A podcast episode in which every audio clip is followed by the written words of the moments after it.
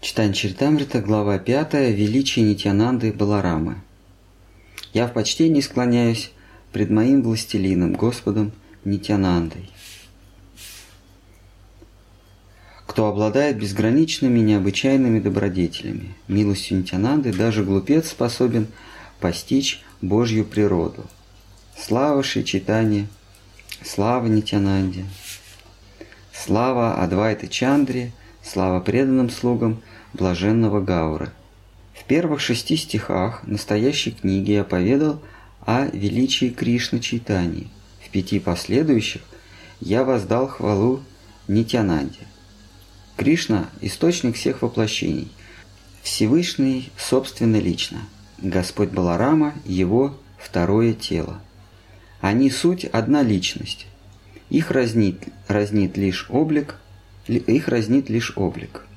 Баларама – первая производная от Кришны, его, его плоть от плоти. Он помогает Кришне в его играх. Значит, а здесь в этом стихе говорится, что Баларама по сути не отличен от Кришны. Мы тоже э, в нашей жизни мы являем разные грани своей личности в зависимости от настроения, в зависимости от, э, так сказать, умственного состояния, нас можно тоже иногда назвать э, разными личностями. Отсюда э, тебя как будто подменили. Да? То есть человек тот же самый, но ему говорят, ты, ты сам не свой. Что значит сам не свой? Или какая муха тебя укусила? А, просто человек а, мысленно стал другим, он о чем-то призадумался или наоборот отбросил все мысли а, и приступил к действиям. Это один и тот же человек, но а, в другом настроении.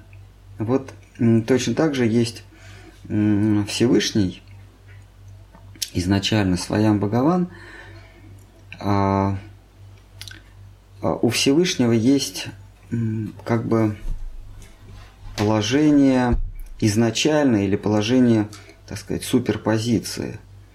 А, и это первоначальное положение, оно а, считается основой, а, на которой строятся другие его личности, строятся другие грани его личности. И мы поэтому говорим, что вот это уже другой. Баларама – это уже другая личность. Прадюмна, Нерудха – Вишну, а, есть множество ипостасей Вишну, это все другие личности. На самом деле это все один и тот же Своям Бхагаван, изначальный Господь Кришна, просто в других, в другой комбинации эмоций, в других, э, с другими чувствами. Вот э, среди всех ипостасей э, Всевышнего все равно есть одна первоначальная ипостась. И этой первоначальной ипостасью или, или изначальной формой Всевышнего является та форма, в которой он испытывает наибольшее количество удовольствия в наибольшем количестве форм. Есть же разные формы удовольствия. Есть, как, например, есть разные формы шоколада. Форма имеется в виду разные вкусы шоколада, да и формы тоже, да. А, есть э, с ванилью, с клубникой, с орехами, есть э, шарообразные, есть в виде плиток. Это все разные формы, разные вкусы шоколада. Но изначальный шоколад какой? Изначальный шоколад это, э, это вот в чистом виде сваренный какао, да, без, без сливок, без орешков – не формированный еще. Вот, вот в самом вот этом вот чане, то есть суперпозиции, из него могут вылезать всякие формы, и к нему можно добавлять всякие вкусы. И вот точно так же изначальный шоколад, то есть изначальный Кришна, а, его еще называют матхава, то есть э, мед, изначальная сладость – это Шри Кришна. А, и это состояние само, самоосмысление, само, самочувствование. И когда, а когда он в результате э, самоосмысления э, хочет действовать, ведь надо что-то де- делать, да, вот э, существует в риторике, в философии существует констатирующая часть, а есть э, э, резолютивная часть.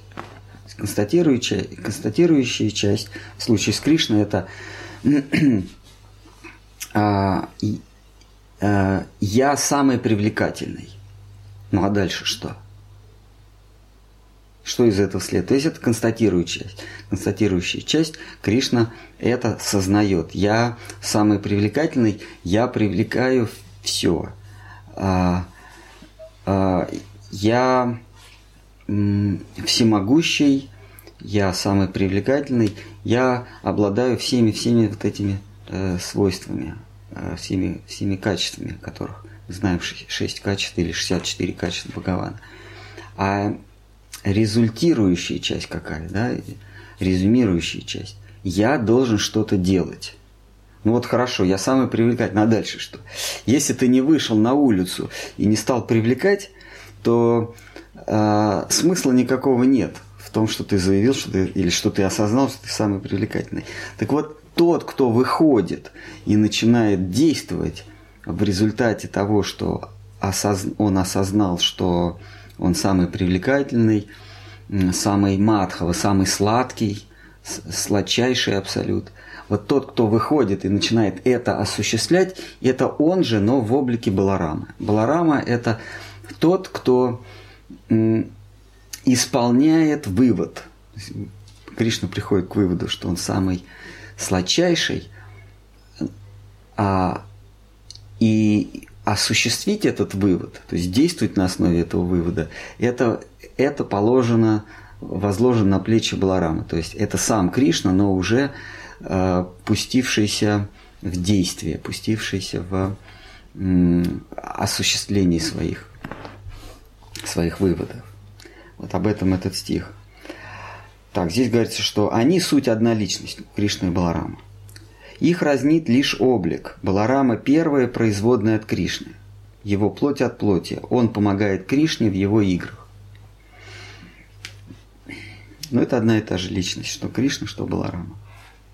И то, что иногда, вернее, не иногда, а то, что они э, а, все время э, занимают противоположные позиции, э, это не должно нас смущать, э, потому что Кришне ничто человеческое не не чуждо, а Кришна начинает ругаться сам с собой. Как иногда мы видим, что у человека раздвоение личности, он начинает э, спорить сам с собой. То есть одна часть говорит одно, другая часть возражает, и вот у него... Вот это Кришна и Баларама. Это одна и та же личность, но мы не должны смущаться тем, что это, это две личности. А, что нам кажется, что это две личности. Вот об этом Кришнадас, ну это и в Бхагаватам говорится. Итак, а, они суть одна личность. Кришна является, явился в Навадвипе в образе Шри Чайтани Чандры. Баларама не зашел с ним в образе Шри Нитянанды. Да, конечно. Можно сразу по ходу ставить. А вот Господь Шива относительно того, чего вы говорите, Баларам и Кришна, он же тоже уникальная личность. А все уникальные личности. Одновременно и отличные, и единый с Господом. Не отличный. А, есть иерархия, то есть Господь, Он многолик, но это не значит, что все Его лики одинаковые э, в этой, в этой э, служебной лестнице. А, самая первая ступень после Кришны – это Баларама. А, дальше идут разные проявления Кришны. Это Мадхура, Дварака. То есть Кришна – это, это а, Кришна во Вриндаване со своими, со своими самыми близкими возлюбленными. Кришна, который с Ешодой, это уже проявление Кришны, это производное от Кришны.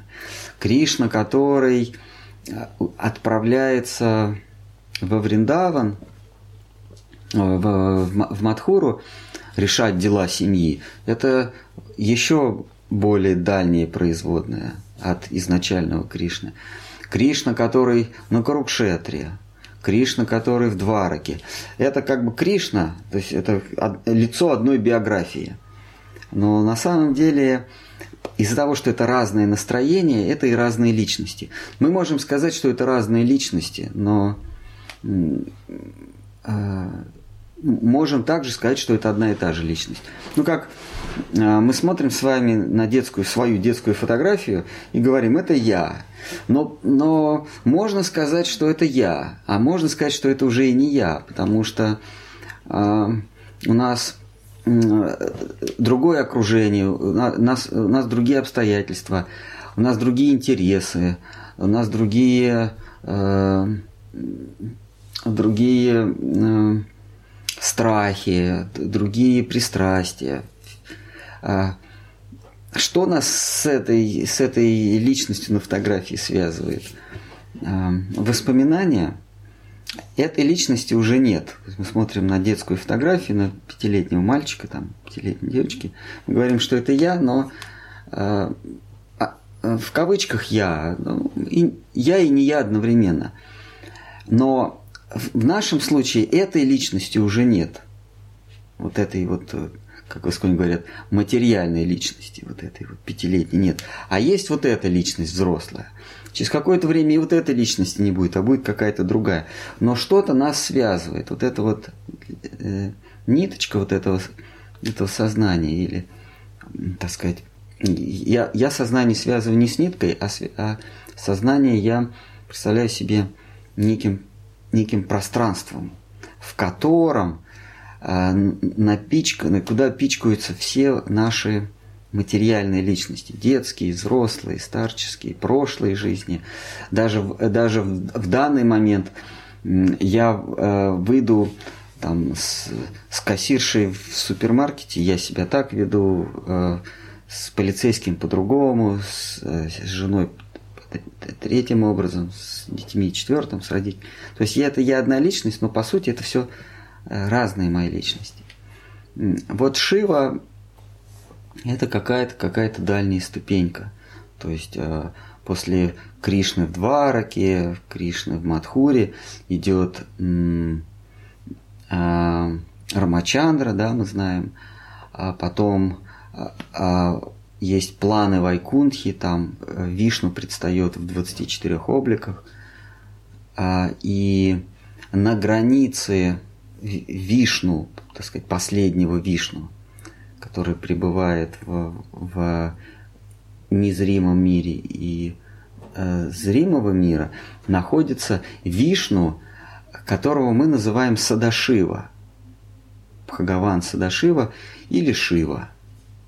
То есть это тот Вишну, который как поплавок верхушкой э, в духовном мире Вайкунтх, Вайкунтхе, а нижняя часть уже в воде, в Пратхане, в материальных водах. Поплавок, он, э, он занимает э, плоско, занимает две, два пространства, правильно сказать три. Это, это верхушка, это граница и, и вода. Вот Шива это тот самый. Это Вишну, который опустился. Если Нараяна, он никогда не касается материального мира, то его аспект или его ипостась Шива, он касается уже материального мира. Шива уже а, испытывает эмоции.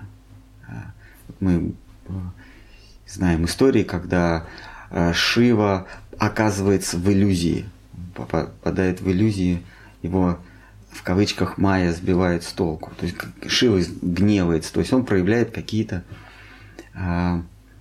какие-то свойства материального мира.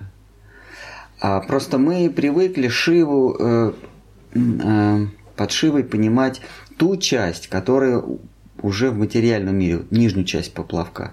Это, это правильно, но не, не совсем. Шива – это и верхняя часть поплавка, и средняя э, вираджа, и нижняя часть поплавка. а, где он восседает. Это, это Вишну, который в материальном мире э, выглядит как Шива, восседающий на вершине Кайласа. Поэтому относительно личности Шивы столько много разночтений.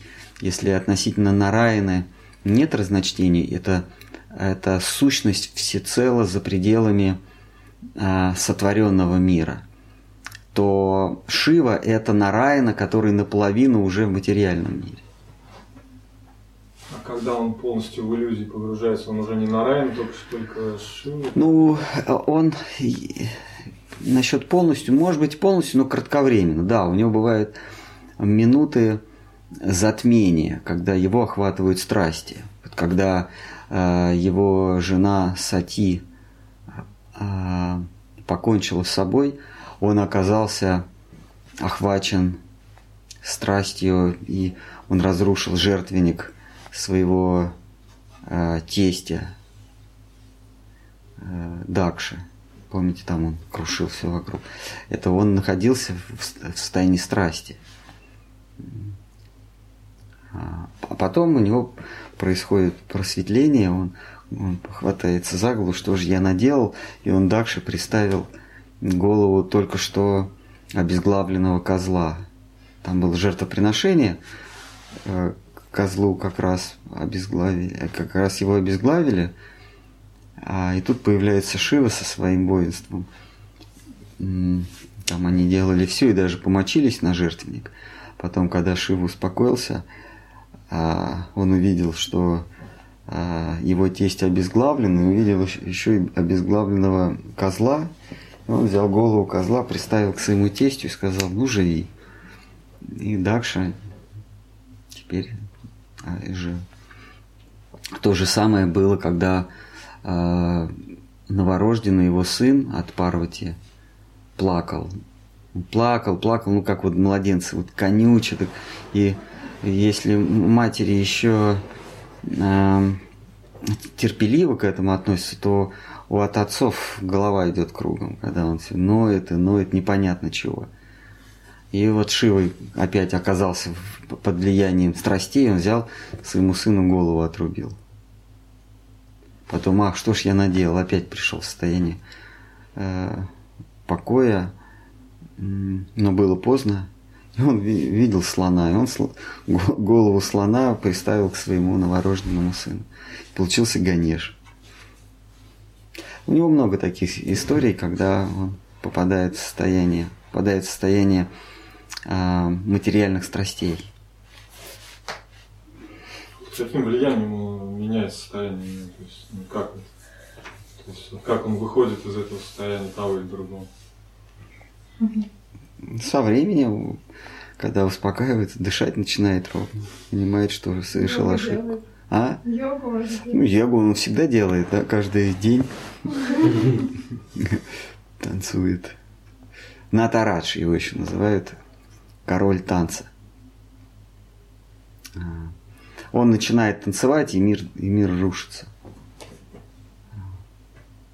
Отсюда хатха-йога – это йога разруш... убийства. Ха – это глагол «убить».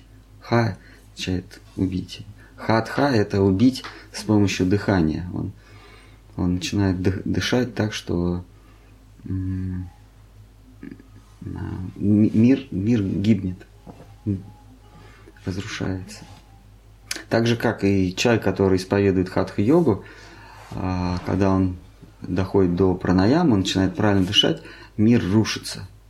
То есть тот мир, который для него существовал, с его связями, ценностями, привязанностями, прошлым, будущим, он э, рушится, потому что сознание приходит в состояние сатвы, уравновешения, и в этом состоянии Джива, э, душа, осознает, что все это иллюзия.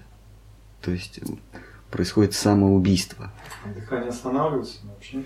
Со временем оно там, как это, кумбхака, кумбхака, да, кумбхака, происходит задержка. Есть целая техника пранаямы. Это вдох, задержка, выдох, задержка, потом вдох-выдох, потом опять и так далее. И вот эта кумхака или задержка, она все, все длиннее и длиннее становится. Это не на следующий день происходит, даже не через год, но в целом такая практика. В сати-югу она была действенным. Ну, в итоге остановиться должна вообще? Да, останавливается дыхание. Так же, как а, э, а, живая сущность перестает употреблять пищу, потом воду, а потом и воздух. И все приходит в состояние равновесия, и душа осознает, что все это иллюзия. А, и когда происходит плоть, твердь входит, растворяется в воде, вода растворяется в воздухе, воздух растворяется в огне, огонь растворяется в а, прокаше, то есть в, пространстве. Потом э, все это растворяется в уме, ум растворяется в рассудке, и потом душа остается, э, становится свободной. Она уже не связана ни умом, ни рассудком, ни, ни другими стихиями. А, ну, как бы душа в результате этой практики душа отделяется от того, что она видит. А мы в нынешнем состоянии мы отождествляем себя с тем, что мы наблюдаем. В этом и есть иллюзия. А, например, нам легко не отождествлять себя с, с домом, с камином, там, с, какой, с каким-то предметом. Мы понимаем, что это не я. Но когда мы смотрим на вот эти руки и ноги, он, у нас эта логика ломается. Почему-то мы считаем, что вот это я – а почему? Потому что по моей воле это движется. И из этого мы делаем вывод, что это я.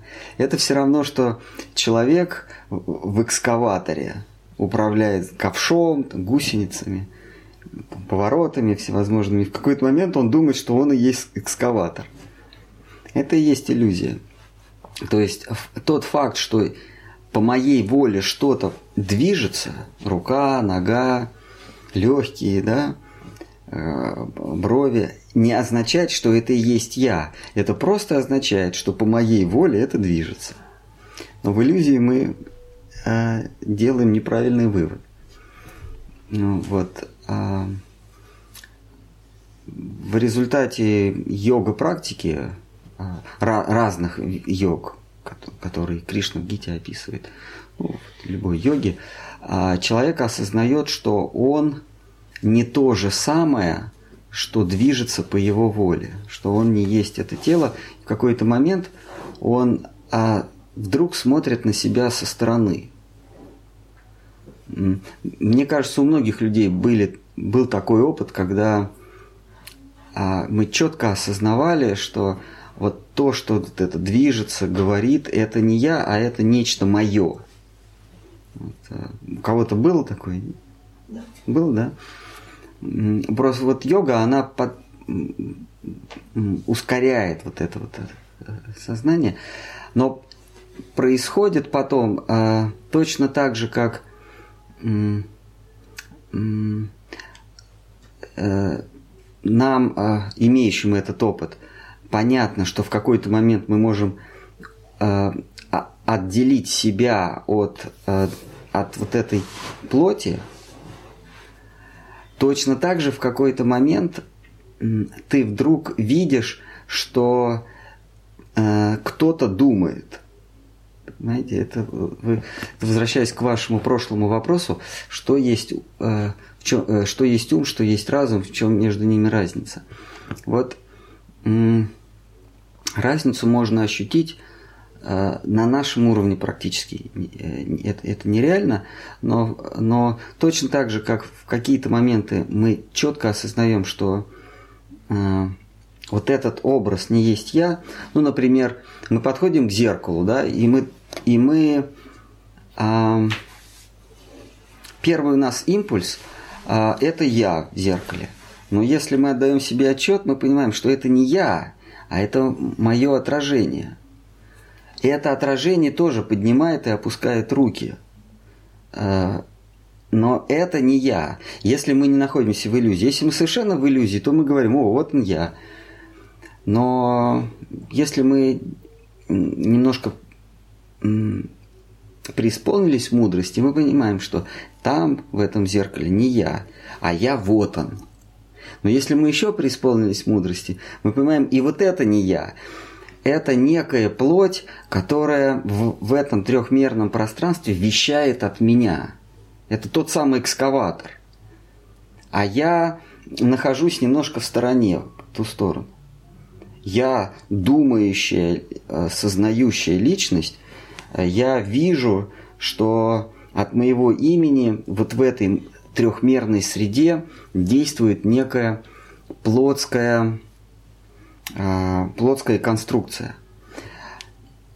Вот теперь давайте пойдем дальше. Есть такие моменты, наступит такой момент, когда ты увидишь, что и думающая личность это не ты, а э, кто-то думает, и вот этот думающий уже видит тело, которое действует. И вот тогда происходит расслоение ума и разума. Вот. А, тогда можно уже говорить, на, на этом этапе можно говорить, что ум отличен от разума. Пока а, этот уровень настолько от нас далеко, и между ними такая тонкая, а, такой тонкий слой, что ум и разум это практически для нас с вами одно и то же. Но после того, как мы стабильно осознаем, что эта плоть не есть я, а это скафандр, это робот, который от моего имени действует. Когда мы это будем не набегами осознавать, не пунктирно, а постоянно, тогда мы подойдем вплотную э, к тому уровню, когда и думающий тоже окажется не я. Это, это, вот этот вот думающий, размышляющий, это не я. А я нахожусь по ту его сторону. Он вместо меня думает. И когда-нибудь наступит момент, что вот этот, тот, вот этот, кто видит думающего, а, там даже не, неправильно сказать видеть, а ре, воспринимает, регистрирует. Регистрирует его присутствие. Ощущать, нет? Э, это не совсем ощущать. Ты регистрируешь присутствие думающего. И ты понимаешь, и ты, ты регистрируешь, что думаешь не ты, а вот этот. Ты просто наблюдаешь, но не глазами, а чем-то таким ты наблюдаешь думающего. А думающий уже наблюдает тело. Если дальше двигаться. Вот эту вот пирамидку детскую с кружками мы начинаем разъединять. А, а, а дальше, дальше, видимо, наступает момент, как пишут, как говорят наши святые, наступает момент, когда и тот, кто видит думающего или регистрирует думающего, четко воспринимается как не я, а тоже какая-то какая-то а что это, интеллект или что? Да, интеллект, рассудок. А дальше интеллект и ложное эго идет? Э, ложное эго и истинное эго – это практически одно и то же. Просто ложное… Э, э, есть эго, просто эго, истинный, не истинный, просто эго. Надо все эти эпитеты отбросить. Это состояние «я» не, недвижимое, неподвижное. Вот когда я начинаю двигаться, то есть э, вокруг меня появляются предметы, ну это, это предметы воли изъявления, это тот же я, но это можно назвать ложным эго. Но там грани нету. Это я сидящий и я идущий. Ну да, можно сказать, это разные. А можно сказать, э, одно и то же лицо.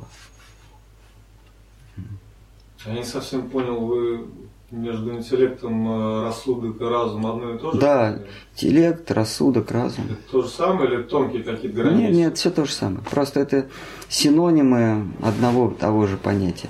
Интеллект – это латинское слово. Разум – это то, что стоит над умом. Он не… Это, это одна и та же сущность. Интеллект я просто слово откидываю, потому что Это не наше, не, не, не русское слово. Ну хорошо, а почему Шар Махараджа тогда ну, градацию такую там? Какую? Ну, то, что... А он просто, во-первых, вы же по-русски все равно читаете, вы через призму переводчика. Вот. А во-вторых, а, он а, использует э, санскрит, это как латынь, будхи. Иногда он использует intelligence, иногда он использует слово intuition. Это все синонимы. Интуиция. Просто разум э, то есть есть, есть, э, есть э, в себе, и эту вещь в себе мы обозначаем какими-то понятиями. Эти понятия или какими-то словами, определениями. Эти определения вытаскивают некое качество, то есть они подчеркивают некое свойство этой вещи. Если мы говорим с вами о такой вещи, как как ее обозначить, ну, давайте назовем ее разум, да, или интеллект, или рассудок, неважно, то когда мы это называем разумом, то мы подчеркиваем, что это некая сущность, стоящая над умом. Это не ум, а это разум. Когда мы эту же самую вещь называем рассудок, мы подчеркиваем, что это инструмент, да, он стоит над умом, но а что он делает? Он рассуждает. Рассуждать означает – Э, раскладывать, э, э, разводить на две части. Анализ тоже? Да, анализ. Да. Анализ это латинское слово, означающее разбирать. То есть функция рассудка – это разбор, он разбирает то, что ему поступает. Он, отси, он раскладывает на две кучки. Одна а, полезна, другая не полезна. Это занятие рассудка. И вот в какой-то момент ты видишь, ты как, как эго, да, или как сущность, как личность, ты видишь, что вот этот самый, кто, вот этот самый, эм, э, ч, так сказать, ч, внутренний человечек – так, так называл Лев Толстой, который сидит и в одну кучку откладывает то, что ему полезно, а то, что не полезно, тоже не ты. Это кто-то. А вот этот, кто раскладывает полезно, не полезно, он видит другого перед собой, который а, раскладывает приятное и неприятное. Это уже ум. А ум уже видит, собственно, предметы, то есть тело. То есть я вижу рассуждающего, рассуждающий видит умствующего, а умствующий видит тело. Или тело как мешок с э, мембранами для ощущения. Такая вот пирамидка.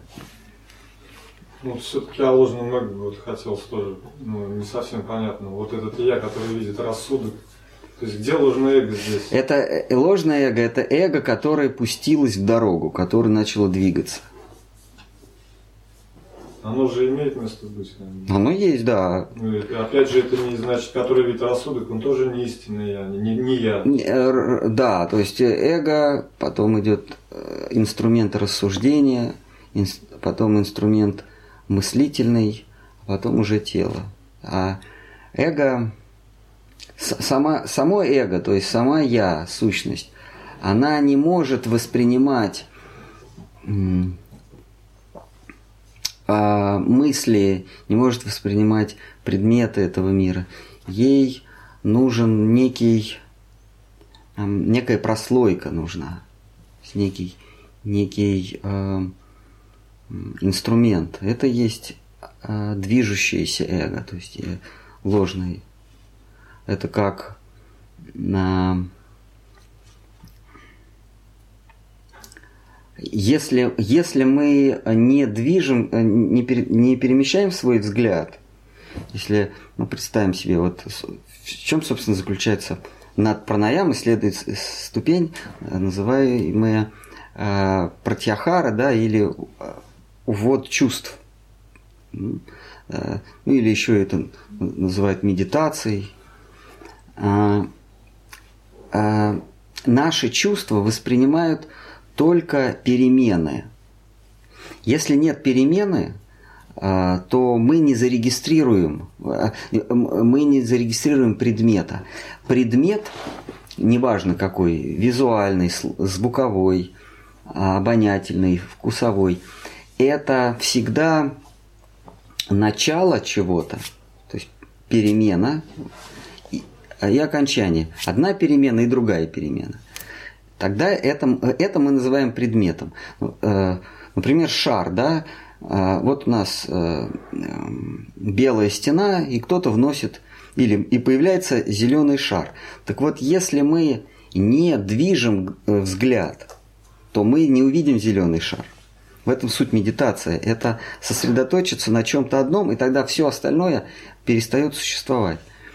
А, чтобы увидеть шар или чтобы сказать, да, это шар, я должен взглядом изменить белое на зеленое, а потом а, а, изменить зеленое на белое.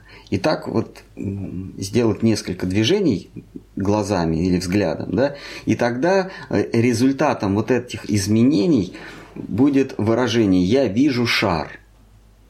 Если, э, кто, если появляется условно этот шар, но я взгляд не перевожу, то есть я не меняю, то э, не, не, меняю, не меняю положение взгляда, то я не увижу ничего, ни шар, ни, ни куб, ничего я не вижу, ни человека. Вот наши чувства устроены по этому принципу. Они регистрируют только перемены. Комбинируя эти перемены, мы производим на свет предметы. Там, потолок, стены, камин. Просто мы сканируем взглядом э, и говорим, э, чем наполнена эта комната. А комната наполнена просто переменой наших ощущений. Да, и, и никакой комнаты нет. Есть просто перемены наших ощущений, которые мы называем комнатой с предметами. То же самое со звуками. А, есть начало звука, конец звука. Есть внутри этого есть перемены всевозможные. Это мы называем словом. А, если мы не регистрируем никаких перемен, то мы ничего не услышим. Так относительно всех пяти чувств. То есть а, только в движении мы, наход, мы находимся в этом мире. Как только мы перестаем э, совершать движение, мир исчезает, потому что исчезает что? Ощущение. Э, вот э, точно так же душа, то есть сознание изначально, оно находится в состоянии э, недвижимости. В санскрите есть понятие чара, чарам – очарованные и не очарованные. Это те, кто пребывают, как им кажется, в состоянии движения. Но не они движутся, а они э, движут, э, движут свои чувства. То есть они или ум начинают, э, они в мыслях приходят в движение. Да? Это чара, те, кто очарованы, они видят мир, они видят предметы они погружаются в эти предметы, они эти предметы э, объединяют с понятиями. И мир становится не просто трехмерным, а мир с понятиями. У мира появляется прошлое, а это тоже ощущения, которые, которые, которым мы придали оттенок существующих когда-то. И будущее – это ощущения, которые мы э, надеемся ощутить. То есть наши ощущения, они делятся на сию минуты, на потоковые, на прошлое, э, воображаемые и будущее воображаемое. И вот мы оказались с вами в мире, который имеет три, э, три измерения и еще изменяется во времени. Все. А это чарам. А есть э, существа ачарам, которые этим не очарованы. Они э, пребывают в состоянии покоя. То есть для них движение перестало быть. Они не очарованы, для них нет мира. Чара очарам. Так вот, ложное эго – это изначально неочарованное сознание, состояние, пребывающее в состоянии покоя, то есть ничего не видящее э, в обездвиженном состоянии. И вот это сознание начинает свое движение. Как только движение пошло, э, появляются предметы. Как в телевизоре. Мы смотрим, если в, одну, в один пиксель, то мы не видим картинку. Как только мы начинаем двигаться по, по взглядам, по, по экрану телевизора, вдруг мы видим комнату, видим, кто-то едет, бежит, э, начинаем прислушиваться, они что-то говорят, но вот сознание в изначальном своем э, состоянии это, это пиксель, то есть это э,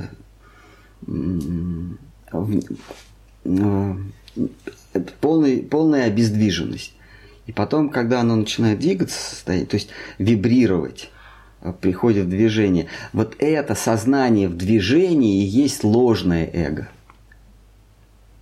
Ложное сознание, конечно э, сознание, которому, которое чарам, которому кажется, что оно движется. Оно начинает двигаться, потом оно начинает разделять хорошее, э, целесообразное, нецелесообразное, приятное, неприятное, и, и, собственно, эти предметы, которые вызывают у, у него ощущение приятного, полезного, или неприятного и бесполезного. Ну, то есть можно сказать, по сути, что оно себя в этот момент отождествляет не с самим собой настоящим, а с чем-то другим. С, с собой движущимся. А потом, когда появляются эти предметы, уже отождествляет себя с предметами. Так же, как мы отождествляем себя с телом, а какой-нибудь какой-нибудь рабочий отождествляет себя с трактором с, с экскаватором. Вот он просто там сидит в экскаваторе, это он.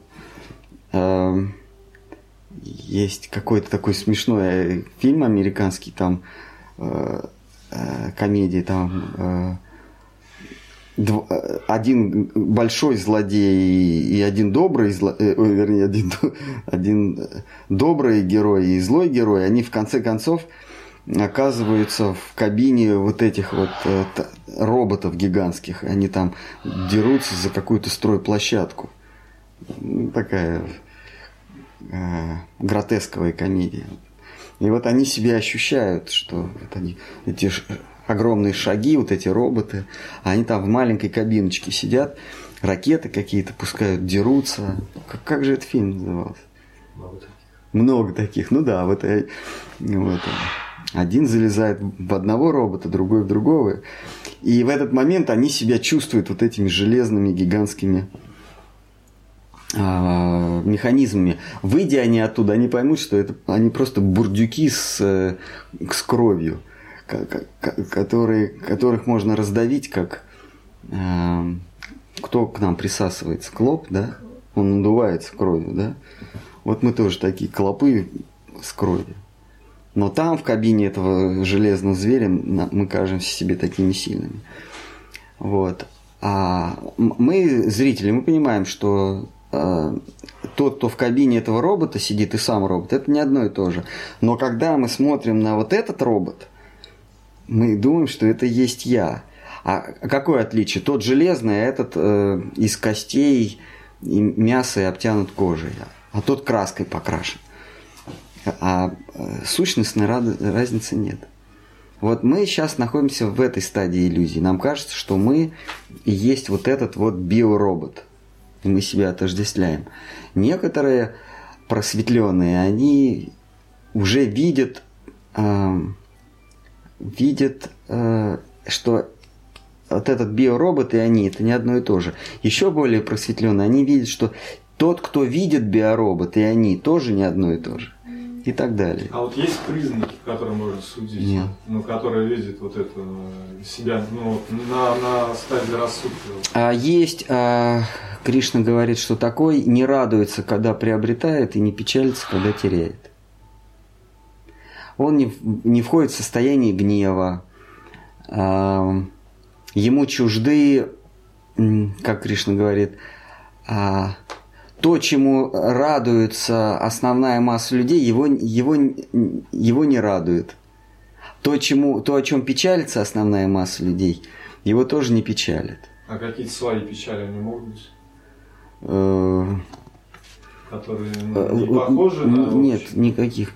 Если он шагнул через это просветление и стал вайшнавом, то там вообще ничего не отличишь. Он тоже может радоваться э, со всем остальным человечеством, печалиться со всем остальным человечеством. Он, он такие же испытывает эмоции, но эти эмоции связаны с Кришной. Он, он, он безумствует, он, он, э, он печалится э, о том, что э, Кришны нет рядом. Таких не, не нужно это примерять на себе. Но вот в, в читании Чаритамрити есть история, когда Махапрабху пел киртан с преданными. И у у Шиниваса, да, у, у кого там, ребенок умер в этот самый момент. Да, по-моему, это в, в доме Шиниваса было. Мы вот на парикраме ходили в дом Шиниваса. Ну, в, в, в, туда, что от него осталось. И недалеко от э, места, где Чант Кази. Вот.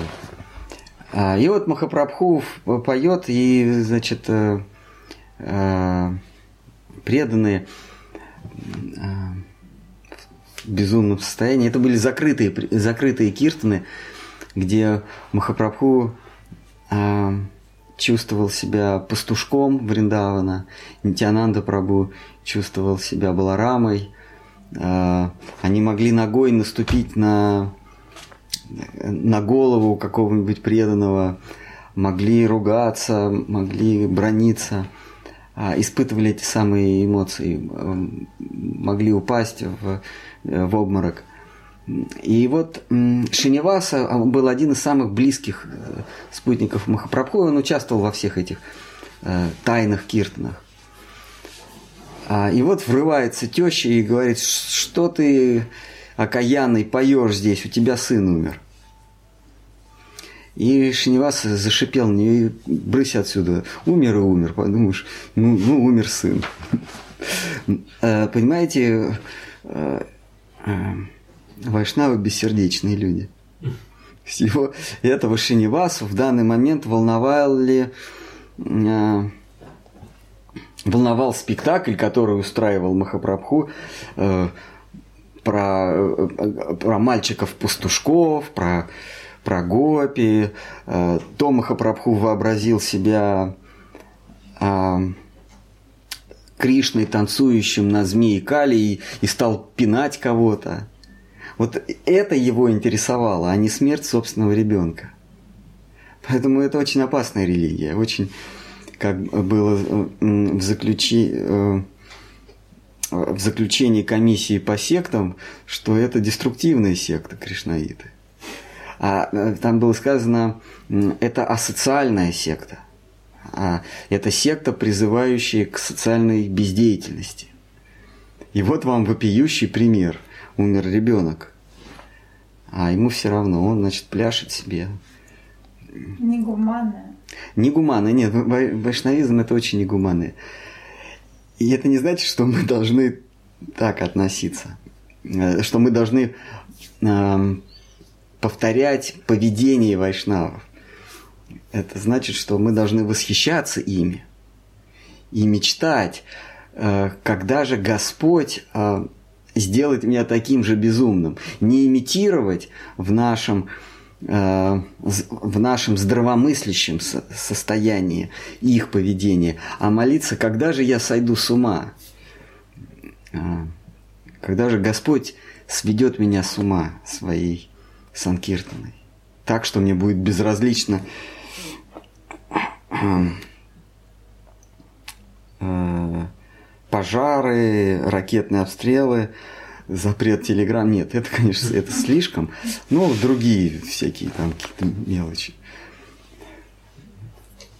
Нет, через запрет Телеграм, я думаю, если бы Адвайта Ачари, если бы Шинивас сообщили, что Телеграм запретили, он бы тут же бы прикрыл Киртан, потому что ну, просто через это перешагнуть уже вряд ли. Даже Вайшнав такого масштаба не может. Хорошо, а вот все, что не находится в рамках, э, в состоянии, точнее, чистого сознания, является иллюзией. В рамках иллюзии. Вот нашим украинским друзьям им же все равно, они же не ощущают всю горечь э, нашей трагедии, да? Немцам. Немцам, испанцам, шведам, им же все равно. А, они же не понимают, как мы здесь страдаем без телеграмма. Вот это пример бессердечия. Что вы говорите про Все, немцев? Что они находятся в состоянии чистого сознания, э, находятся в рамках иллюзий, Да. и эти иллюзии, они имеют какую-то градацию или как? Ну, Конечно, ну вы спрашиваете, вы же и так это знаете, или действительно это вопрос? вопрос. Есть, э, есть э, совершенное помрачение, есть э, возбуждение, есть эм, сосредоточение. То есть есть тамас, есть раджас, есть сатва. Нет, я имел в виду, Вот то, это что есть градация говорили, иллюзий. Вот это разум, рассудок, это все в рамках иллюзии тоже. Да, и разум, э, и ум, и, и э, чувства, и точнее органы чувств. Э, это все разные. э, В, э, в санскрите есть понятие гуна, означает прядь. Это разные пряди одной мощной веревки, одной узы, которая нас удерживает в иллюзии. Э, Как э, Кришна э, Удхави, когда описывает мироустройство, он говорит, некоторые делят мир на три стихии, некоторые делят мир на семь стихий, некоторые на одиннадцать, некоторые на что-то 19 и, и, наконец, на 24. А, 24 это там ложное эго, о котором мы говорим. Но можно говорить и о трех. В начале Бхагаватам говорится, что есть всего три, три вида иллюзии. Это свет, тень и тьма. Все. Но существует под иллюзией. Вот поэтому есть вот эта гуна или прядь. А, вот как канат, да, канат он из трех э, веревок соткан, да, в детстве в спортзале вот эти канаты, вот если их расплести, там, там было их три. Но каждый из них тоже делится на какие-то волокна. И вот Кришна говорит, если ты э, э, эту иллюзию огрубляешь, можно сказать, что она состоит из трех, как канат, из трех веревок. Но каждый из них тоже состоит из более, более тонких э, прядей, более тонких волокон. И это уже ум, это органы чувств, это сами чувства, то есть ощущения, это рассудок, это все э, э, веревочки, из которых свивается одна, вернее, три мощных, а из них уже свивается одна, один мощный мощный канат или одна гуна, одна прядь. А, можно дробить, я думаю, ж- поскольку это все умственное дробление, можно дробить и дальше. Их сколько хочешь можно дробить. А, а, все, все вот эти вот формы иллюзии. Они есть элементы вот этой узы канаты, это ма- майя. Вот это. Майя – это тот самый канат, а, он состоит из трех гун, три гуны состоят из подгун. Они просто такие тонкие, что можно их и не заметить. Итак, Кришна явился в Навадвипе в образе Шри Чайтани Чандры. Баларама не зашел с ним в образе Шри Нитянанды. Дальше цитата из дневника Сварупы Дамадара. «Господи, дозволь мне всегда помнить о моем вечном прибежище, Шри Нитянанде Раме, из которого происходят высшие, происходят высшее деятельное начало Санкаршина, первый аспект Шеша и три ипостаси Вседержителя, возлежащие в причинном, вселенском и молочном океанах. Здесь Сварупа Дамадара поет оду э, Нитянанде. Нитянанда – это ложное эго Кришны. Вернее, Баларама – это ложное эго Кришны. То есть Кришна – это неподвижное, блаженствующее начало. Как только оно начинает двигаться, то есть э, осознавать свои ощущения, то есть процесс пошел, это уже Баларама. То есть Баларама – это действенное начало того самого наслаждающегося. И из него, из этого действующего начала, прежде чем появится материальный мир, происходит первый Вишну, второй Вишну, третий Вишну, молочный океан, Вселенский океан, причинный океан. А, да. То есть вы ну, сейчас говорите, что ну, Баларам изначально ложное эго? Кришны. Ну да, то есть, ну вообще. И, и, и в Писании говорится, что из Баларамы происходит и наше ложное эго. А есть там вот в Писании, что говорится, что Шива как бы источник Аханкара ложное эго. Как вот связать? Нет, Баларама э, это э, повелитель ложного эго. Это в, во многих писаниях говорится. Ну, во, во всех э, вед, ну, вайшнавских, ведических писаниях Баларама э, повелитель ложного эго. А, Шива, он происходит из Баларамы. А, Ши, из Шивы происходит а, дробление индивидуальных а, эго. Шива это единое ложное эго, а из него уже индивидуальные Баларам. а? дживы. В смысле, Баларам единый. Баларама это ложное эго Кришны. Шива – это ложное всеобщее эго, из которого появляются мелкие ложные эго э, здесь в материальном мире. Он совокупное эго. Как а есть мое изначальное эго, и когда я начинаю двигаться, это мое ложное эго. То есть пришедшее в движение изначальное эго, это есть ахам, ахамкара. А или аханкара. Ахам на санскрите означает «я». Кара – действовать. Ахамкара или аханкара, ложное эго, означает ахам – действующий. Кара – это творить, действовать. То есть действующее «я» – это и есть ложное «я». Потому что истинное «я» – ахам, оно ом ахам, оно растворено в этом ом, в этом, э, в этом э, бесконечном, бездонном... Брама? Брам, Брама, да. Ом, ом Ахам. А, а вот когда Ахам стал действовать, пришел в движение, это Ахам Кара. Вот точно так же Кришна, он наслаждающийся. Но когда он начинает действовать, это Баладева.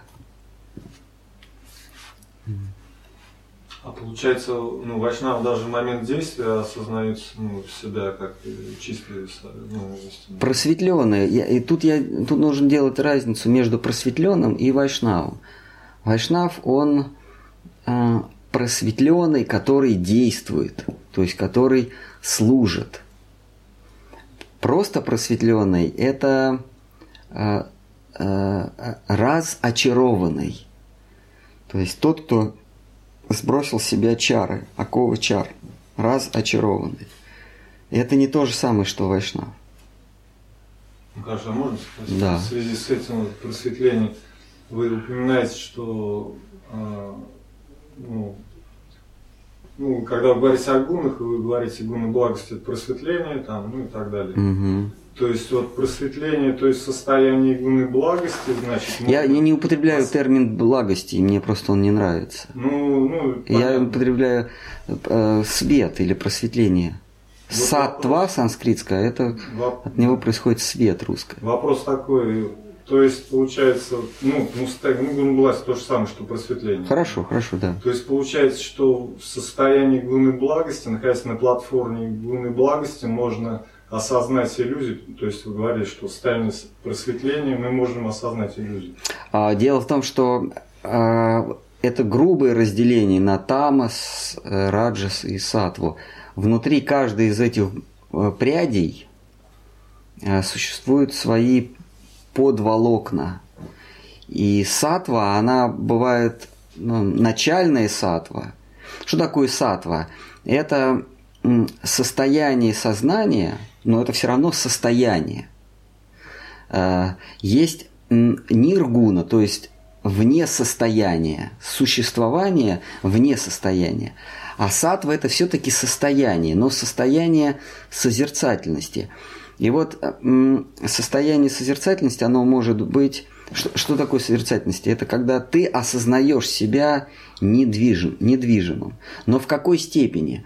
Если ты осознаешь себя движущимся со скоростью 5 км в час, то это одна сатва, это грубая сатва. Если со скоростью а, если со скоростью 20 км в час, то это грубая сатва. Ты, ты уже в сатве находишься, но не в такой чистой сатве, как э, тот, кто в состоянии 5 км в час. Ему кажется, что он движется со скоростью 5 км в час. Потому что после 20 км в час по правилам надо уже пристегивать ремни. Это уже пошел раджас. Там свыше 100, 130, это уже, надо, это уже тебя будут тормозить. Это вот, то есть от 20 до 130 это, или, или какие, какой сейчас тут? В Германии до 130. Ну, на разных дорогах, да? Это раджас, то есть ты, ты действуешь в, в рамках некого движения. А до 20 можно еще ремень не, при, не пристегивать, и это не опасно. Ты практически стоишь, практически не едешь. Вот э, э, Сатва это, это ощущение, что ты не движешься, но бывает разная степень этого ощущения. И есть шутха сатва, то есть чистый сатва, когда ты понимаешь, что ты не движешься полностью, скорость равна нулю. А, ты не колеблешься, не движешься. Скорость равна нулю – это шутха сатва.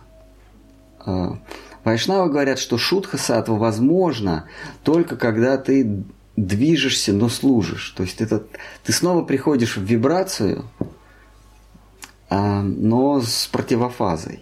Это бхакти. Это есть шутха сатва, чистая сатва.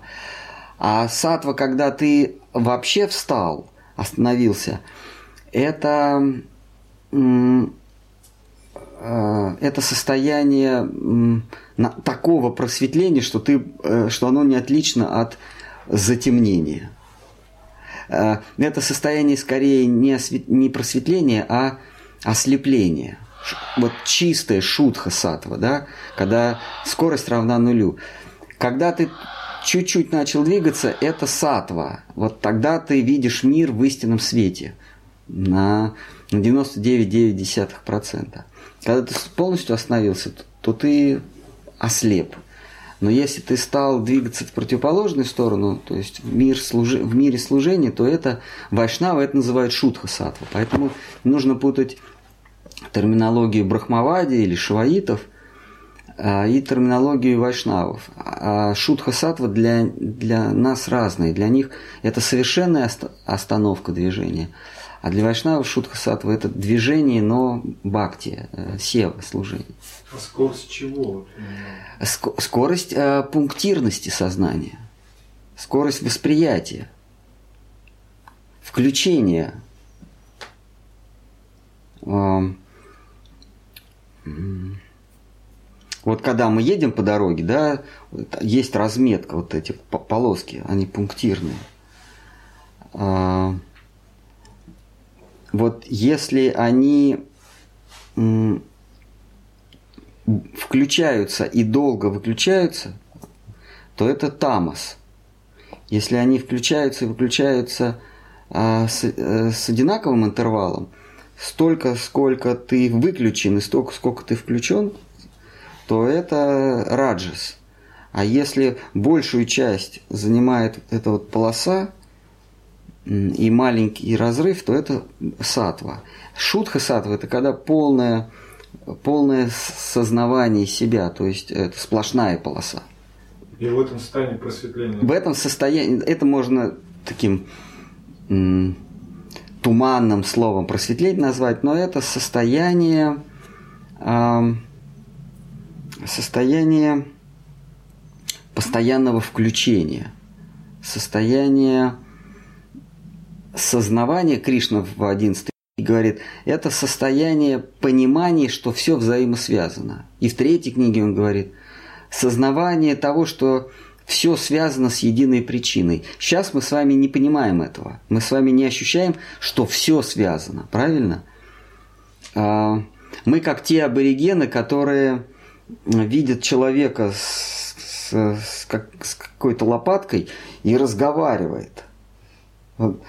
Для него непонятно, как можно разговаривать с этой штуковиной, а, потому что он не знает, что есть радиоволны, которые идут к вышке. Эта вышка связана с другой вышкой, а та вышка связана с, с, с телефоном другого абонента. Вот эту связь воздушную, радиосвязь, абориген он не видит. Туземец он не видит. Он видит только кого? Э, сумасшедшего, который разговаривает со стеклянной лопаткой. И он по-своему прав, действительно сумасшедший. Но человек цивилизованный, он понимает, что связь есть. Просто у нас нет органов восприятия, способных видеть вот эти радиоволны. Но ум-то понимает, что есть радиоволны. Вот э, мы с вами, как те аборигены, мы смотрим на события, на вещи, на предметы, на людей, и мы не осознаем Теоретически, может быть, мы говорим, все, все взаимосвязано, закон кармы, туда-сюда, но по сути мы не понимаем, что все взаимосвязано. Мы не видим, как небо связано с землей, как вода связана с огнем. Для нас это разные вещи. Мы не, мы не понимаем э, связи муравья и самолета, который там летим. Для нас это разные вещи. Мы не понимаем связи между собой и каким-то там далеким-далеким человеком или там каким-то существом. А, Потому что мы находимся в пунктирном сознании. Для нас что-то явно, а что-то э, отсутствует. Что-то явно, что-то отсутствует. И вот это вот то, что явно, это, это вот те самые предметы, которые нас окружают. Как только мы э, будем с помощью разных метод э, продвигаться к состоянию сатвы, мы будем э, видеть связь все больше и больше и больше, пока мы не осознаем, что не просто все связано, а все едино и не отлично друг от И это все есть одна жижа, одна энергия, одна каша. Сознание Брамана тоже самое. А вот это есть, э, можно назвать это сознание Брамана. Просто я не люблю вот этих терминов. Сознание Брахмана, Параматма, Сатва, Гуна, что там еще. Э, если вам понятней термин сознание Брахмана, ну тогда да. Это сознание того, что все есть свет. Сейчас мы воспринимаем как что-то как темные пятна, как цветные пятна, ины, иными словами тень, а что-то проблесками света. Мы видим свет, тень, это мы называем цветами – а, и, и тьму. И вот из этих пятен э, состоит мир. В состоянии просветления нету ни света, ни, ни темных пятен, а есть только свет. Это есть состояние просветления э, или понятным языком состояние сознавания взаимосвязи всего. Состояние понимания, что все едино. А где здесь момент осознания иллюзии? В смысле? Ну вот что все. А, это ты нет, ты понимаешь, что кто-то, кого, кого ты считал собой еще секунду назад, видит эту иллюзию. Понимаете? А просветление а, просветляется не ум, просветляется не тело, просветляется не, не рассудок, а просветляется тот, мы, мы, мы с вами о нем говорили, который сейчас э, ви, э, видит э, все через призму рассудка, ума, э, органов чувств, но со временем он начинает видеть того, кто рассуждает, и он понимает, вот он, вот он, э, вот этот рассуждающий, это первый, э, первая страта иллюзии – первый уровень иллюзии. А тот, кто рассуждает, видит того, кто думает, это уже вторая страта иллюзии. А тот, кто думает, видит того, кто ощущает. А тот, кто ощущает, третья страта иллюзии, а тот, кто ощущает, видит четвертую страту иллюзии. Это предметы. И просветляется тот, кто на самом кончике пирамиды. Он видит этих вот иллю... Э, пребывающих в, в разных иллюзиях. А ложная Его нет. Оно рассыпается, исчезает. Понял, я понял. Э, я вас понял. Поэтому продолжаем.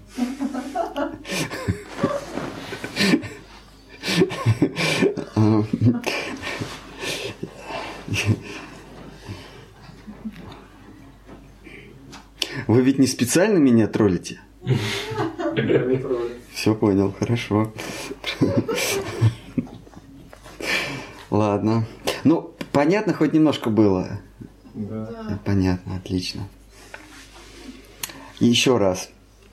А из дневника, из записи Сварупа Дамадары. Кришндас а, цитирует. Вообще, Кришндас, он признается, что вся читание Чаритамрита – это просто структурированные дневники Сварупы Дамадары и добавленные какие-то воспоминания других вайшнавов. Вот. Ну, по крайней мере, те, э, те его лилы Махапрабху, которые были в Пуре. Итак, из дневника Сварупы Дамадары. «Господи, дозволь мне всегда помнить о моем вечном прибежище, Шри Нитянанде Раме, из которого происходят высшее деятельное начало Санкаршина, первый аспид Шеша и три ипостаси Вседержителя, возлежащие в причинном Вселенском и Молочном океанах.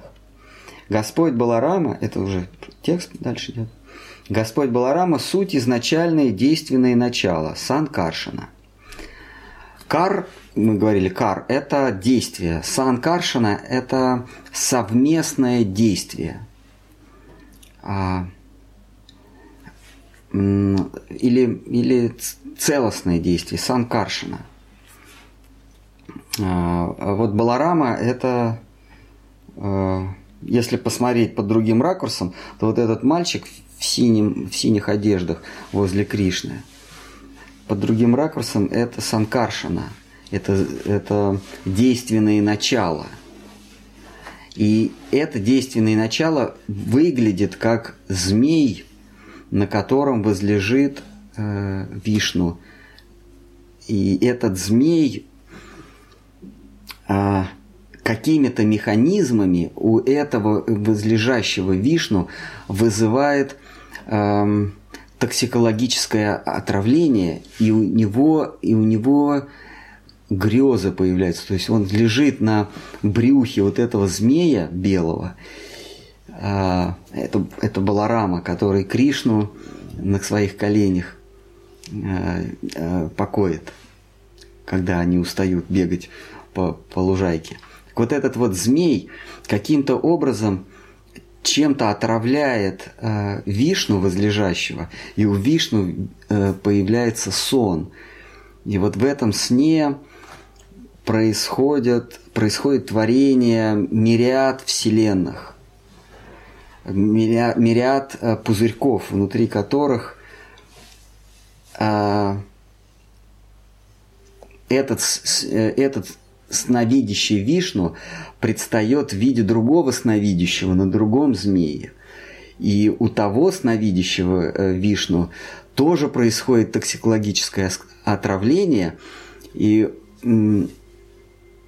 он видит, как у него из брюха вырастает э, лотос, э, и на вершине этого лотоса четырехголовый, тысячеголовый, кто во что гораст, появляются творцы. Это все на самом деле там такая токсикологическая история. И это происходит от соприкосновения со змеей ядовитой, которая есть санкаршина. Вот санкаршина – это принцип, это действующий принцип. Он имеет образ а, э, вишну, трех вишну и трех аспидов, трех змей. Какой принцип ухаживать? Действующий. Э, то То есть сан Каршина это не он не он принцип не безобразный, но он но он принимает образ э, змея. Змей подталкивает грезить того, кто на нем лежит, и то, что в грезах у этого спящего, сновидящего, и есть реальность. А просто термин Санкаршина означает ну, действенный принцип. Еще Санкаршин переводится как а, ужасно привлекательный, ужасно притягательный. Если Кришна а, просто привлекательный, то его первая ипостась ужасно привлекательный. Потому что он змей, он, он страшно привлекательный. А Кришна просто сладко привлекательный. Вот. Иногда так переводит Санкаршина, как э, ужасно красивый. А Кришна просто красивый. Итак, Господь Баларама – суть изначальное действенное начало, Санкаршина. А начало – это принцип. Просто это э, латынь. Принцип по-русски означает начало. Принцип, первое. Да? Итак, Господь Баларама – суть изначальное действующее начало, Санкаршина. Дабы служить Кришне, он предстает в пяти ипостасях. Собственно, лично он содействует Кришне в его играх. В четырех своих образах он созидает мир – Итак, у Санкаршины, то есть, вернее, у Баларамы, есть а, первичный принцип, это, это Баларама, ну, вернее, первичный образ.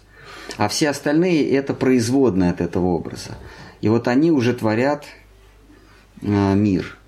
А Баларама сам, он ничего не творит. Итак, собственно, лично он содействует Кришне в играх. Он ничего не творит, он просто с ним бегает – и, и создает массовку. Забавляется. Но у него есть образы, которые он делегирует создавать этот наш мир. Четырех своих образах он созидает мир. Во исполнении воли Кришны он проявляет зримый мир. В облике змеи Шеши он совершает прочие виды служения. Во всех своих ипостасях Баларама наслаждается блаженством служения Кришне. А, Баларама – единственная сущность, которая также является наслаждающимся.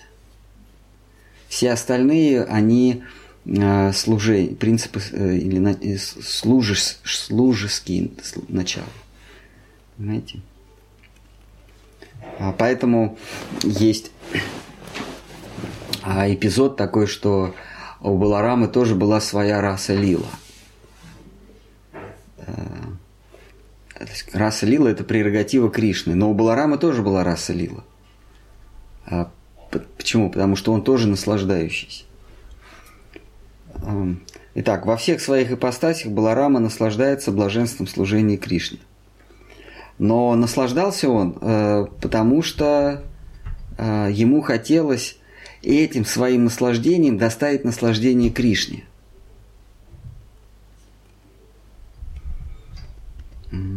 Есть один замечательный французский фильм, когда один богатый человек э, состарился, и он уже не мог получать удовольствие. Единственное удовольствие, которое он мог получать, он очень богатый, он нанял одного молодого человека и молодую девушку и наслаждался их отношениями, подглядывал за ними. А он, э, молодой человек знал об этом. То есть вот этот старик, он, он влюбился э, в юную красавицу, но он уже был ни на что не способен. И поэтому он нанял э, молодого писателя, э, который испытывал финансовые трудности, за приличные деньги, чтобы тот крутил роман от своего, от, от, вернее, от имени этого старика, э, и этот старик был бы свидетелем этого. То есть он там в ресторане, он э, столик занимал заранее, чтобы подслушивать, как они э, щебечут любовно. А в, спальне у него, значит, было зеркало прозрачное у этого старика. В общем, он, он наслаждался, он сам не мог, но он наслаждался через вот этого юношу, через этого писателя.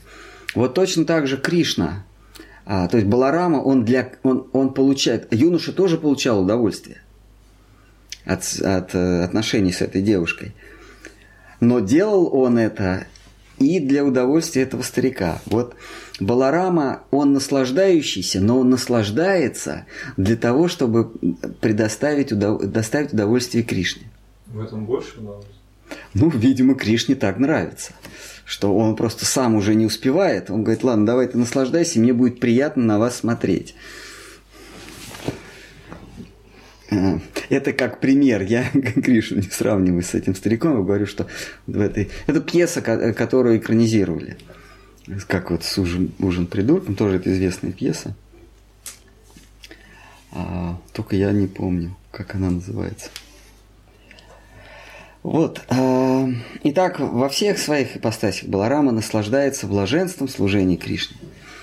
В облике Нитянанды он сопутствует Господу Гаура Чандри в его земном сошествии. В четырех стихах я объяснил, объяснил смысл седьмого стиха первой главы. Из них становится понятно, какое положение занимает в бытии Господь Нитянанда. Я припадаю к лотосным стопам Шинтянанды Рамы, кто является санкаршиной среди четырех первичных ипостасей Бога – он в полной мере обладает всеми достоинствами и пребудет за пределами опытного мира. По ту сторону зримой природы простирается иное измерение. Как и Кришне, этому бытию присущи в полной мере шесть совершенств. Запредельное бытие именуется Вайкунха, а запредельное бытие, именуемое Вайкунха. Вайкунха санскрита переводится как безупречное – без шума и пыли. Кунт означает пыль. Пыль, пыль или э, зараза, грязь, да, кунтх. Кунтха вообще буквально пыль. Вайкунтха без пыли, там пыли нет, там настолько все стерильно. Вот поэтому и прозвали. Запредельное бытие, именуемое Вайкунтха, беспыльное простирается бесконечно во всех направлениях. В нем обитает Кришна и его воплощение. Высший ярус Вайкунтхи именуется Кришна-локую. Он делится на три области – Двараку, Мадхуру и Гакулу. Гакула представляет собой сердцевину Божьей обители. Ее также называют Враджа, Галока, Шатадвипа и Вриндавана. Как и тело Кришны, Гакула вездесущая, безграничная и всепоглощающая. Она простирается вверх и вниз без конца и края. Гакула, волею Кришны, проявленной в здешнем мире, не отлично от изначальной Гакулы. Оба места суть одно. И мы с вами были в этой Гакуле в прошлом месяце. Ну, мы были в части, которая называется Вриндаван и Нандаграм и Гавардхан. Это все Гакула. Кула означает э, семейство, племя, стадо. Го – это корова. Корова или э, го еще переводится как чувство.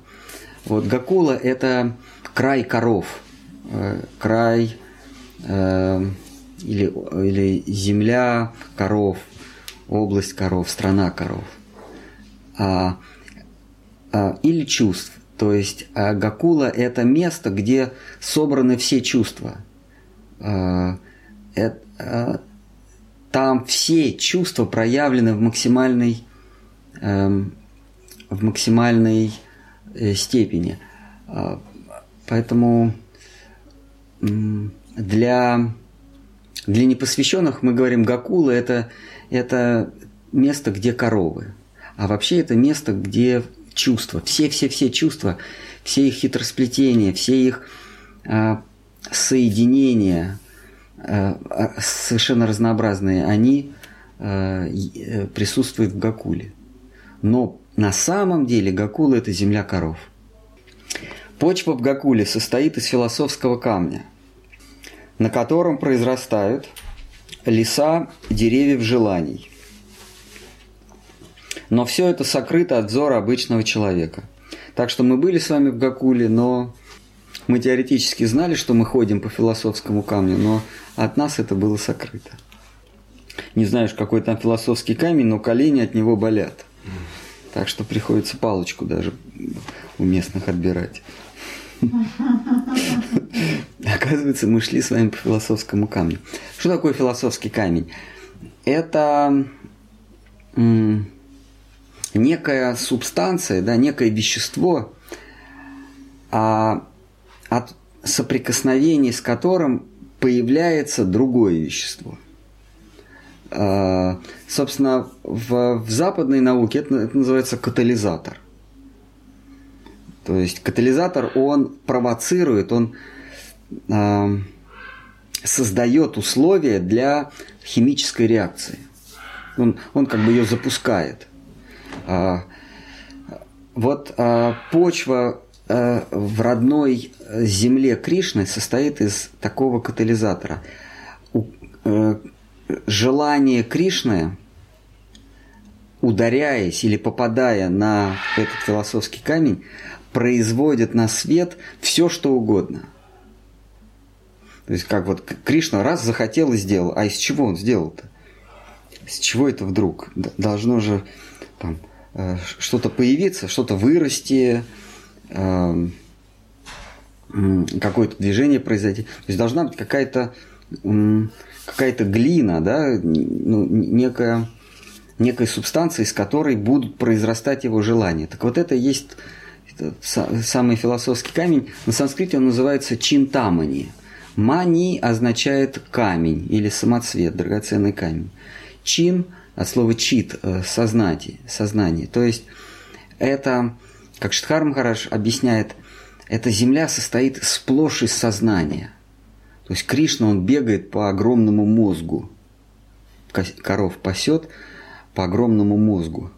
Или, или это если здесь сознание для нас является э, самым эфемерным, да, это, сознание это э, не плотское нечто, то там сознание это вполне реальная земля. То есть они бегают там по сознанию. Э, в этом мире сознание является вообще, вообще говорится, что оно не принадлежит этому миру, но оно является связующим звеном оно неосязаемо, Кришна говорит, сознание нельзя ни, ни сжечь, ни, ни, ни разрубить, то есть это неосязаемое, сознание не от мира сего, то в том мире сознание это, это земля, по которой они бегают, то есть это самое грубое вещество. Если в нашем мире сознание является самой тонкой субстанцией, то в мире по ту сторону эксплуатации, по ту сторону опыта, чувственного опыта, сознание является самой грубой, грубым веществом. Над ним уже строится, э, из него, вернее, строится все остальное, да? Вот это называется чинтамани. Вот об этом этот стих. Почва в Гакуле состоит из философского камня, из э, со, сознания, на котором произрастают леса из деревьев желаний. Почему философский слово? Такое, такое слово. Что такое философский камень? В, в европейской традиции это а, жидкость, в которой а, медь, алхимики, легенда, в которой а, алхимики из меди производили золото. И вот эта жидкость называлась философский камень. Как, например, есть понятие винный камень. Это не камень как какой-то, да, винный камень это такая, ну, жижица. Можно, можно пойти в аптеке купить винный камень. Да, есть такое. Да, винный камень. Но это... Когда вино хорошее, там должен быть... Вот самый осадок, но это не камень. Это угу. просто такой, так называется. Поэтому винный камень, философский камень это понятие. А, ну, это, это не камень, вот в буквальном смысле. Эм, так наши учителя на английском говорили философский камень. Ну, как изюминка мы говорим, это же не изюминка. Да. А можно ли это сравнить, вот то, что ну, говорится, что гуру это принцип, идея основной? Да. Как бы аналог. Да, да, это принцип. Вот э, Земля состоит из сознания. или, или жизни.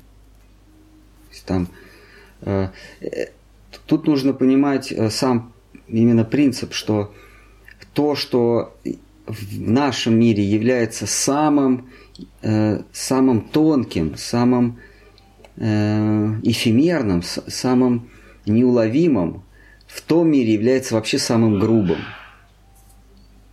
Вот нужно это понимать. То, что здесь самое возвышенное, там самое грубое.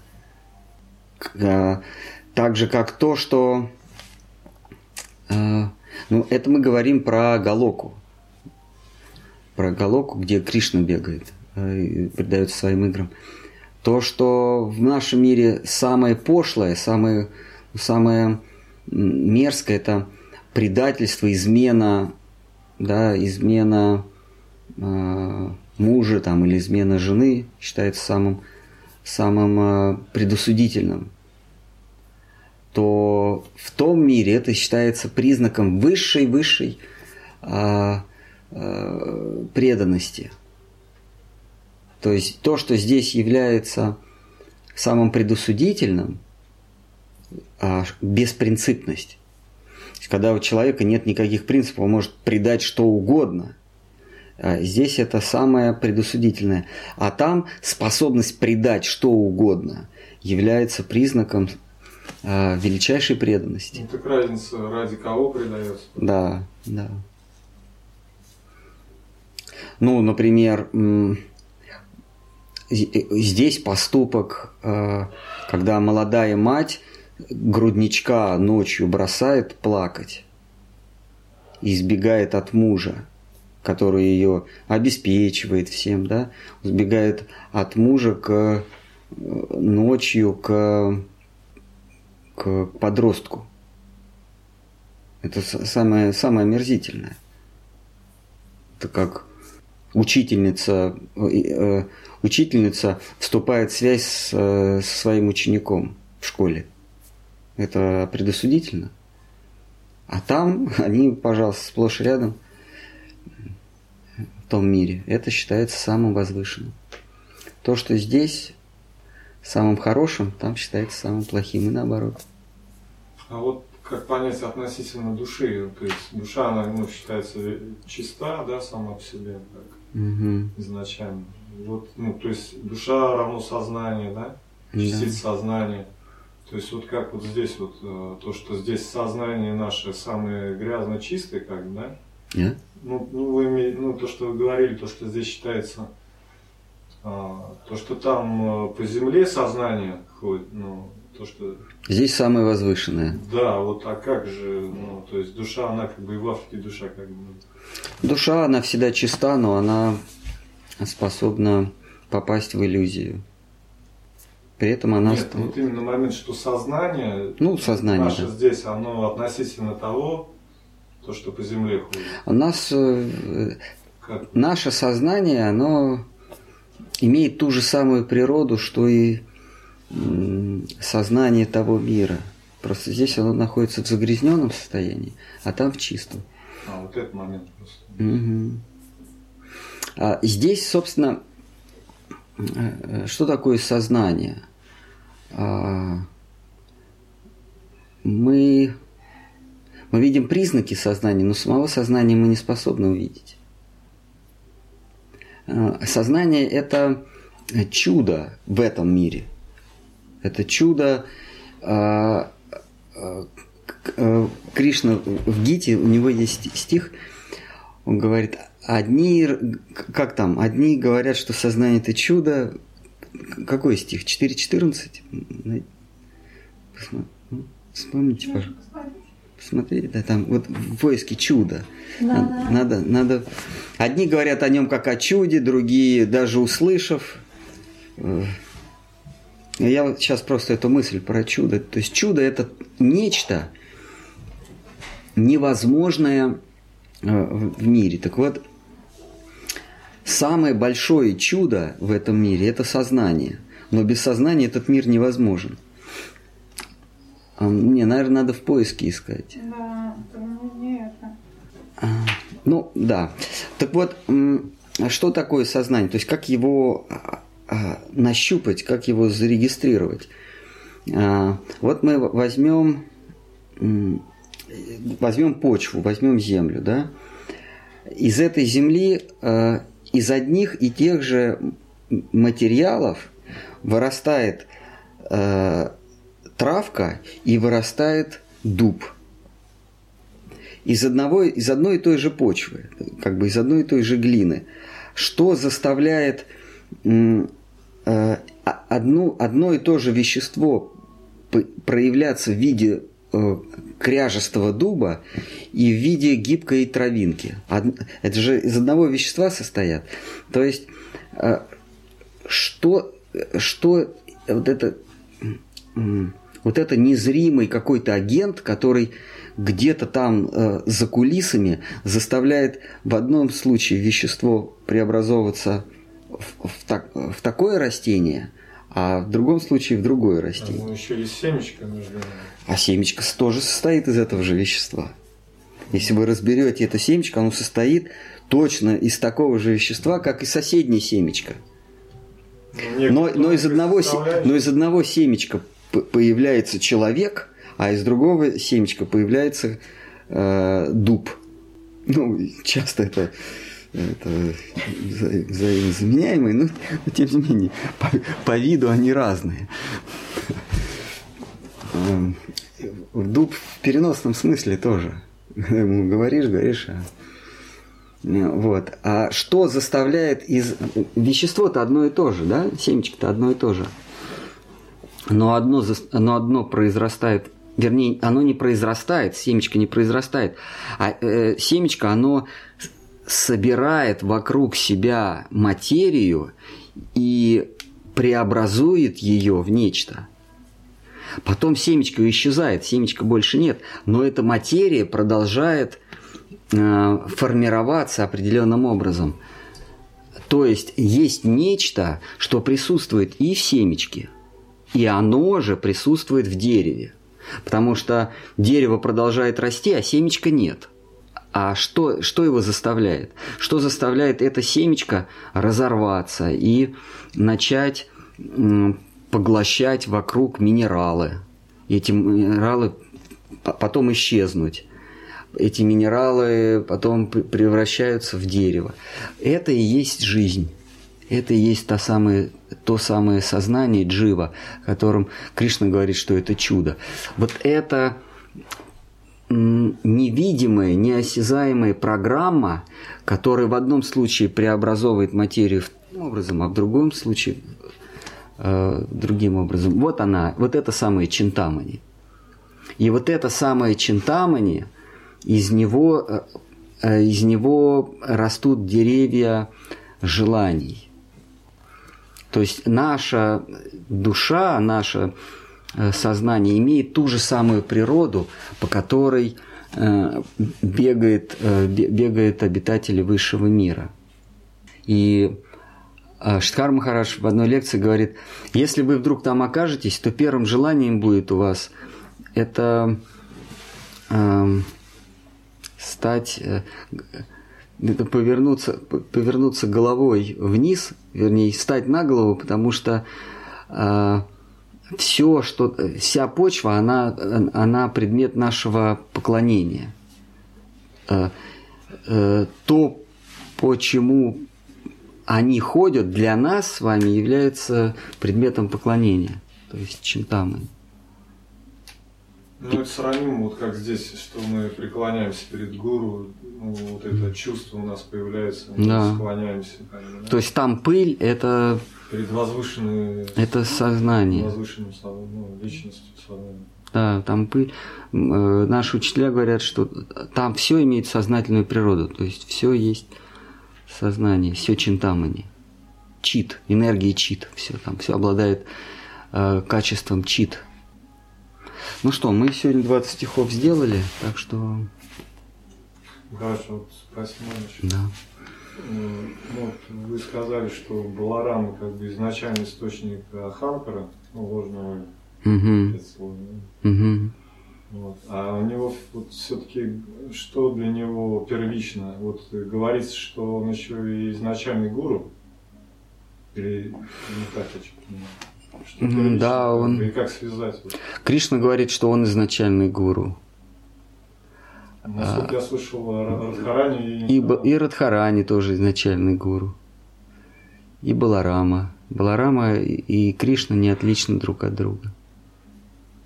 Без Баларамы или без Нитянанды э, нельзя соприкоснуться с иг- без Нитянанды нельзя соприкоснуться с играми Шри Чайтани Дева, без Баларамы э, заказан доступ к играм э, Кришны Так в ком все-таки проявляется принцип гуру вот из них? в Нитянанде. Кри- в Кришне никаких гуру не проявляется. Кришна, он...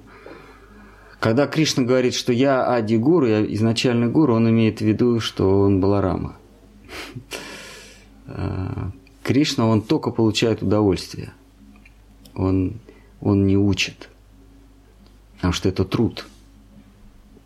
Кришна, у него вечная вечеринка. Вечный пати. Там. Он не изначальный гуру. А вот те, кто в его ближнем круге, они изначальный гуру, потому что они э, на разных этапах, мож- можно сказать, они учат правилам э, приличия или учат э, тактичности на разных этапах. Так же как э, в начальных классах, вернее, в детском саду нас э, учат не ковыряться в носу. Э, В первом классе нас учат выводить буквы. В десятом классе складывать интегралы. В институте там, еще какие-то там формулы еще. да. А это все всему учат, учит гуру в разных своих ипостасях для того, чтобы а, человек социально адаптировался. То есть человек адаптировался к тому кругу, а, к которому он стремится. Если вы хотите войти в круг ученых, то вначале ваши, э, вас будут учить точно так же, как и тех, кто хочет войти в круг экскаваторщиков. На первом этапе и того, и другого будут учить не ковыряться в носу. Может быть, на втором этапе тоже и того, и другого будут э, учить буквы выводить. А там на пятом этапе там, или в десятом классе уже один уже будет на экскаваторе копать, а другой будет еще интегралы складывать. Э, То есть точно так же, когда мы приходим в э, соприкасаемся к миру служения, то нам всем дается одинаковое служение. Не ковыряться в носу, то есть э, соблюдать четыре э, правила, э, внимать святому имени, предлагать Кришне на алтаре и так далее. Какие-то нормы поведения. Но по мере нашего роста в мире служений, по, мере нашего движения к, прекрасной реальности, у всех а, появляется некая индивидуальность. Каждый обнаруживает стремление к тому или иному кругу служения. Э, И тот же самый гуру, но в другой ипостаси, он разбирает, как, как в, э, на сборном пункте в армии, да, всех, всех собирают, а дальше приезжают, как они называются, офицеры, Покупатель. покупатели, и этого в десант, этого туда. Но все равно служат они одному верховному главнокомандующему, но в разных родах войск. Точно так же в духовном мире мы набираемся а, до определенного этапа, мы все одинаково набираемся духа служения. Основной движущей силой нашего существования становится служить Господу Богу. А потом уже покупатели, то есть из разных кланов служения, с- с- разбирают нас. Одного туда, другого сюда. Э, Есть расы всевозможные. Ну, это такая возвышенная тема, но тем не менее у, э, в каждом клане или в каждой расе есть свой, э, свой как это, начальник рода войск. И вот он себе забирает. Шиткар Махараш, он, собственно, так и сравнивал, что есть разные рода войск, это разные расы. Есть универсальная раса, им, им все равно. Э, было бы задание, а какую форму надеть, им все равно. Так они и полегли под, под, э, под Нарвой все, все бойцы Бранденбурга 800.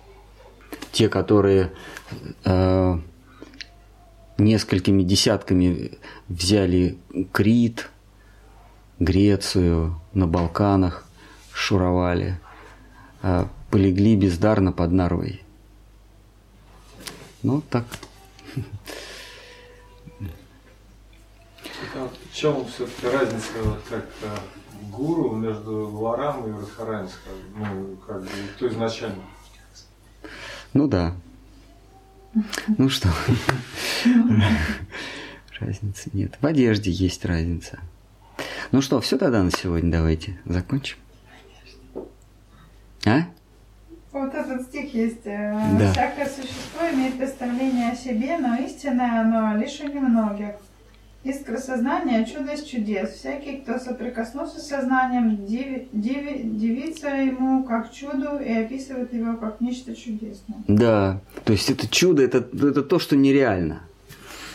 Сознание, потому что в этом мире его нет, его невозможно, оно движет всем, а, а, но его невозможно пощупать. Это чудо.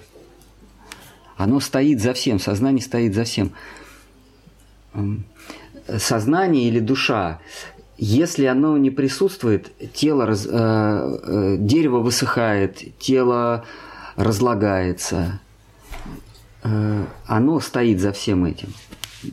Но его нельзя, как бы ты ни открывал, как бы ты ни резал сердце или мозг, как э, когда умер гений всех времен народов Владимир Ильич Ленин, ему на, на 29 тысяч частей разрезали мозг. Такими тоненькими-тоненькими, э, как это, порционный сыр, знаете, есть такой. Вот, ему тоненько только, и искали там, где же у него гений. Чипсы такие сделали. Тоненько порезали невозможно найти сознание. Оно просто, оно чудо, то есть его нету, но без него ничего не движется, не растет, не преобразовывается. То, чего на свете вообще не может быть. Да, его не может быть, но без него э, ничего не может существовать.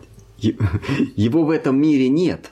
Понимаете, сознания в, в зримом мире нет. Поэтому среди э, десяти неразгаданных тайн природы физики называют первым, называют сознание. Они не знают, что это такое. То есть они есть э, супер эти самые физики, супер гениальные представители сознания, но сами они не знают, что это такое. Они понимают, что сознание есть, но его нет. Они не могут ему дать определение. Кришна дал ему определение, еще более мутное. Он говорит, это такое чудо, что даже если ты узнаешь, что это такое, оно все равно для тебя останется чудом. Почему? Потому что в этом мире его нет. Но без него ничего невозможно. Его нет, и без него этого. И да, да, вот это. Одним словом, это что? Чудо. Филатов о нем говорил все-таки. Да. Ну что, давайте тогда на этом закончим. Хари Кришна.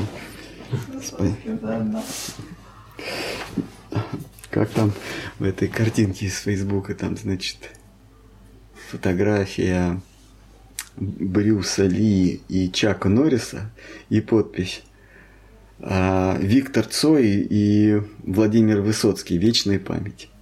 Ну, помните, такая смешная?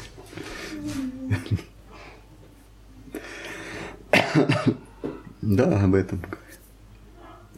Там, так, там Брюс Ли и Чак Норрис вместе вот так вот. А современная молодежь, она же не понимает. А, ну да, Виктор Цой и, и, и, Высоцкий. и Высоцкий. Хотя они даже теоретически не могли встретиться. Виктор Цой, когда он умер, было 9 лет. Ну или сколько-то там. 15. Хари Кришна, выключаем. А все на следующий раз переносим.